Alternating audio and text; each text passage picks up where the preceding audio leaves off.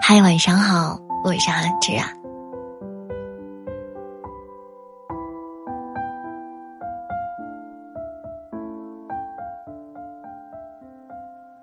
你有看过《穆斯林的葬礼》这本书吗？我国当代散文大家刘白羽先生，在看完《穆斯林的葬礼》之后，不禁厌倦贪腐。读这本书，有如读过巴黎圣母院，奥妙无穷。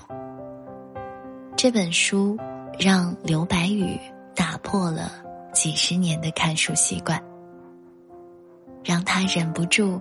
只用了一天的时间，就看完了这五十余万字，更是多次为书中人物的命运起伏而落泪。这本书啊，书中的主人公叫做韩子琪，他的一生悲喜交织，因郁而荣，也因郁而落。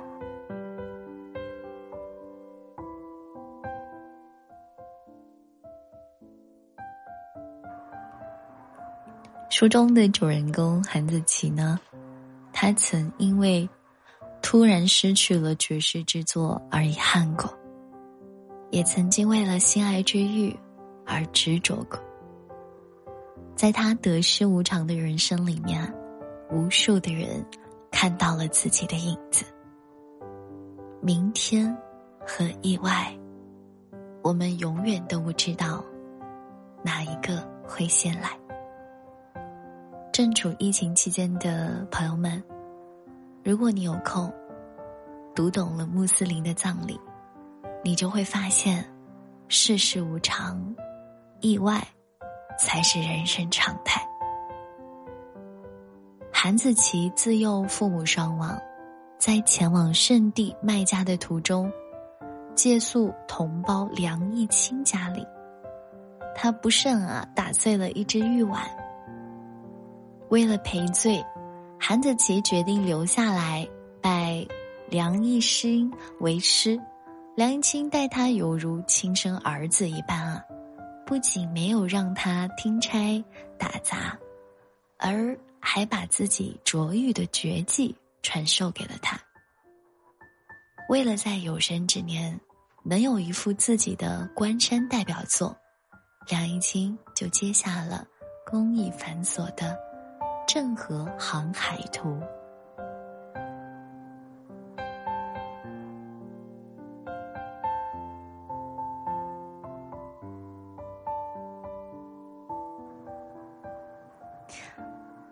师徒两个人不辞辛劳，夜以继日，把所有的心思都投入到了宝船的制作当中，苦熬了三年呐。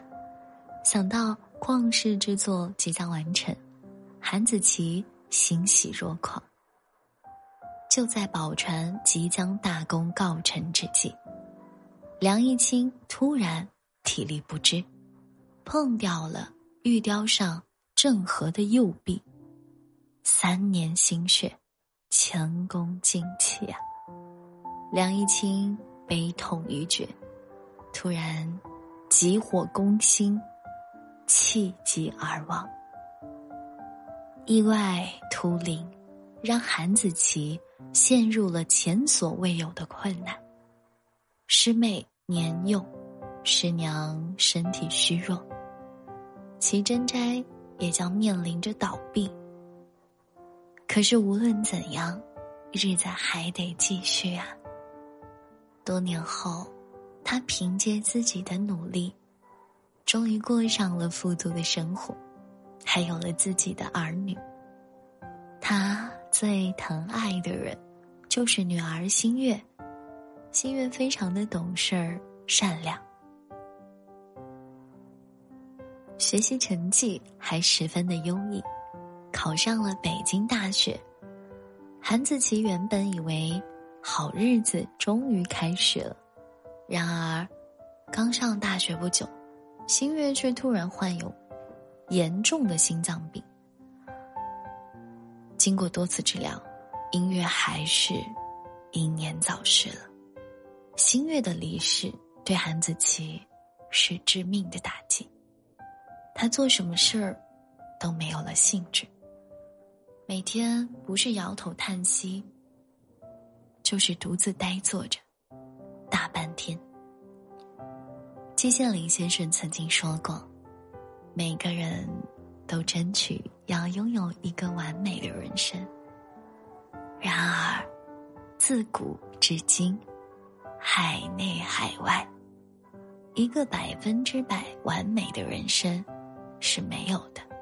所以，我们常说，不完美才是人生。生而为人啊，谁不是心怀美好？”希望在这锦簇花团的人世间活得圆满呢。可是我们无论如何精心的谋划，都抵不过命运的突袭。该来的总会来的，该走的也总会走的。当你真正懂得了生命的无常。你才能珍惜、善待每一个日常。稻盛和夫曾经说过：“成大事者与碌碌无为之人的区别，关键就是面对困难的态度。”师傅去世，宝船损毁，这些都让韩子琪的人生跌入了低谷。这个时候啊，老主顾。还趁火打劫，以宝船尚未完成为由，把那些奇珍斋里、珍宝洗劫一空。汉子琪只能放下自己的身段，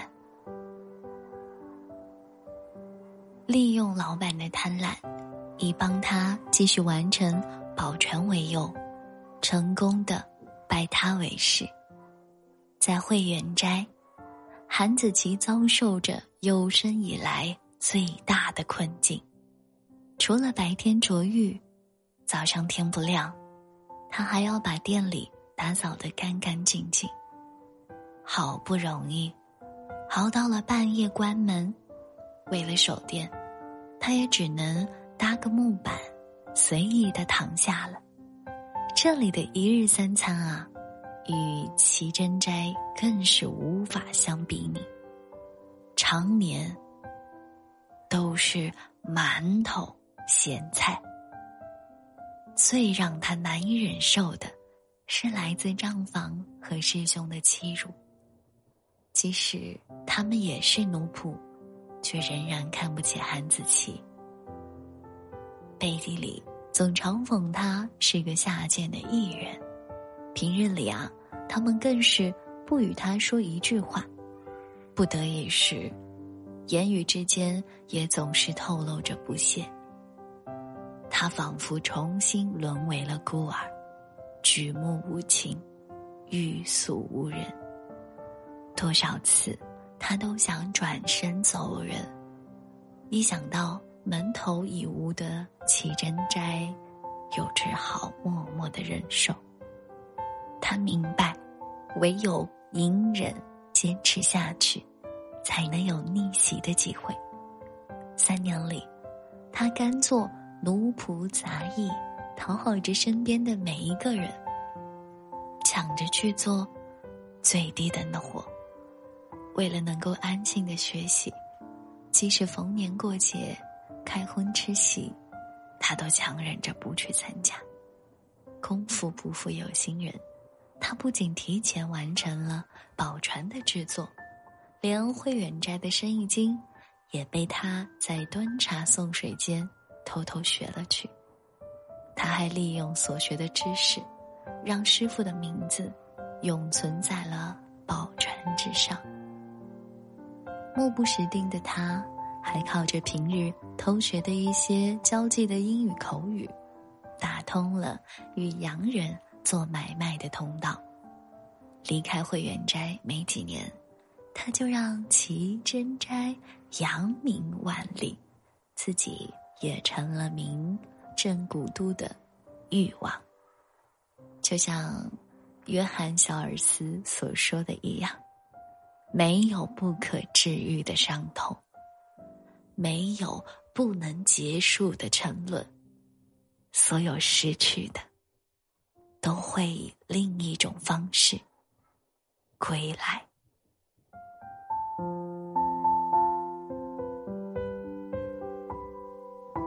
所以我们经常讲，人生漫漫啊，朋友们，有苦就会有乐，有悲也会有喜。我们正在经历的所有的苦难，都是一场历练和修行啊。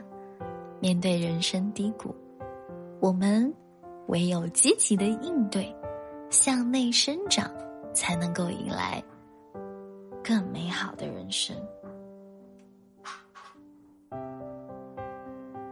对于韩子琪而言啊，玉不仅是他的命，还是他此生的归宿。他将一生的心血都投入到琢玉当中。十年后，他终于实现了梦想，成为京都赫赫有名的玉器收藏大家。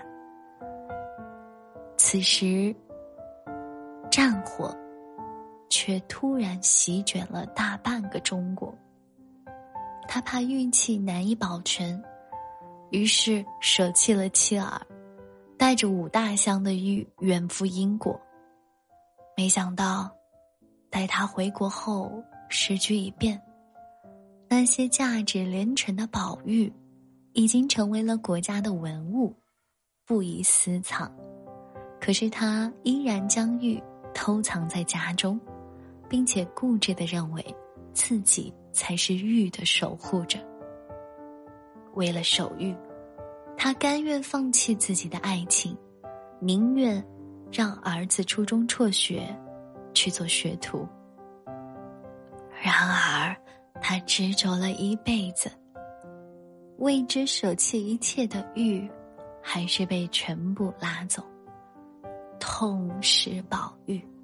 韩子琪悲痛的昏死了过去。在生病的那段日子里，他躺在床上，回顾了自己这一生。这一生啊，他太沉迷于玉器，却忽略了身边最亲的人。他终于想通，自己啊，不过是玉暂时的守护者，太过执着。只会成为玉的奴隶。于是他选择放下，坦然接受无欲的生活，并且努力去做到自己想要做到的事情。他写信给曾经的爱人，请求他的宽恕，并第一次向妻子敞开心扉，忏悔自己的过错。得到妻子的原谅之后啊，曾经的欲王韩子琪宁静而安详的闭上了双眼。这只看过这样一段话：这个世间有很多事，不是努力了就能有所成全，学会放手，才能再次寻找快乐；懂得放下，才能解脱自己。当事与愿违时，抱怨和怨恨并不能化解生活的遗憾和不幸。我们要接受不能改变的，努力的改变能够改善的，就是在和不完美的生活状态握手言和。我亲爱的你啊，我们只有放下自己执着。执念的东西，才能看清生活的本质，人生才能坦然自在。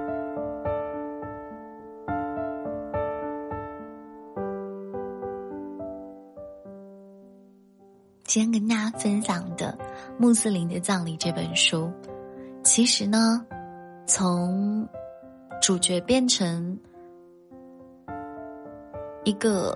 欲望开始，从他小的时候流浪孤儿到美满之家，从底层杂役到古都的欲望，最后他又从一代欲望变得一无所有。大家如果就算没有看过这本书，但通过刚刚智智跟大家分享的，我们都会发现，每一次韩子琪都在守得云开的时候，突然之间，命运又将他拉回到了原点。我们在生活当中，又何尝不是如此呢？霍达曾经在。穆斯林的葬礼中写道：“人生从来没有蓝图，它有黑暗，有花火，有灾难，也有希望啊。所谓智者，就是学会原谅生活的不完美，坦然的去面对人生的无常。就像智者之前跟大家说过的电台，我们的标题一样的。”在每一次破碎之后，我们再一次选择破局重生。我亲爱的正在收听间电台的好朋友们，如果你的工作被迫暂停，那就笃学慎思，待机遇来临时，我们就能稳操胜券了。如果你忧心房贷，我们不如接受现实，多学技艺。才能稳挡危机。句句说过，二零三零年、二二年到三零年这接下来的八年是未来非常非常经济低迷的时期，大家一定一定要做好自己的人生准备。未来是一段很艰难的日子。如果你生病住院，你要知道这是爱的惊喜。我们只有强身健体。才能未来可期。人生嘛，多的都是歧路，总会有一些事不尽如人意，总会有一些意外猝然而至。我们唯有坦然的接受，在逆境当中学会成长，依旧会在未来。如期而至的遇见幸福。我是智智，愿你我在这苦乐无常的人生中，既能穿越到黑暗，又能迎来火花。走出了没有伞的屋，淋雨的每个人都无助，扔掉了早已选好的礼物，头也不回的故作态度。垃圾桶和鲜花都有些突兀，总有人蓦然回首，停住。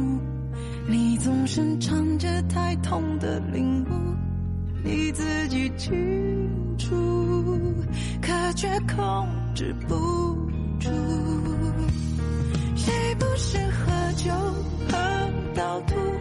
谁不是爱人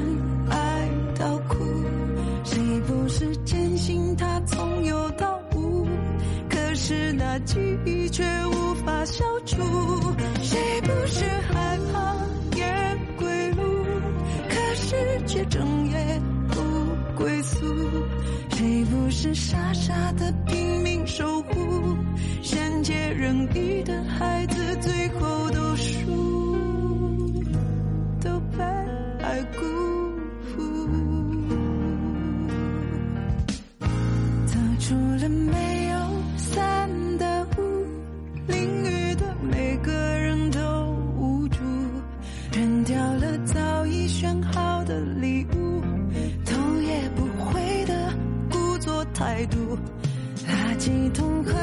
话都有些突兀，总有人蓦然回首，停住。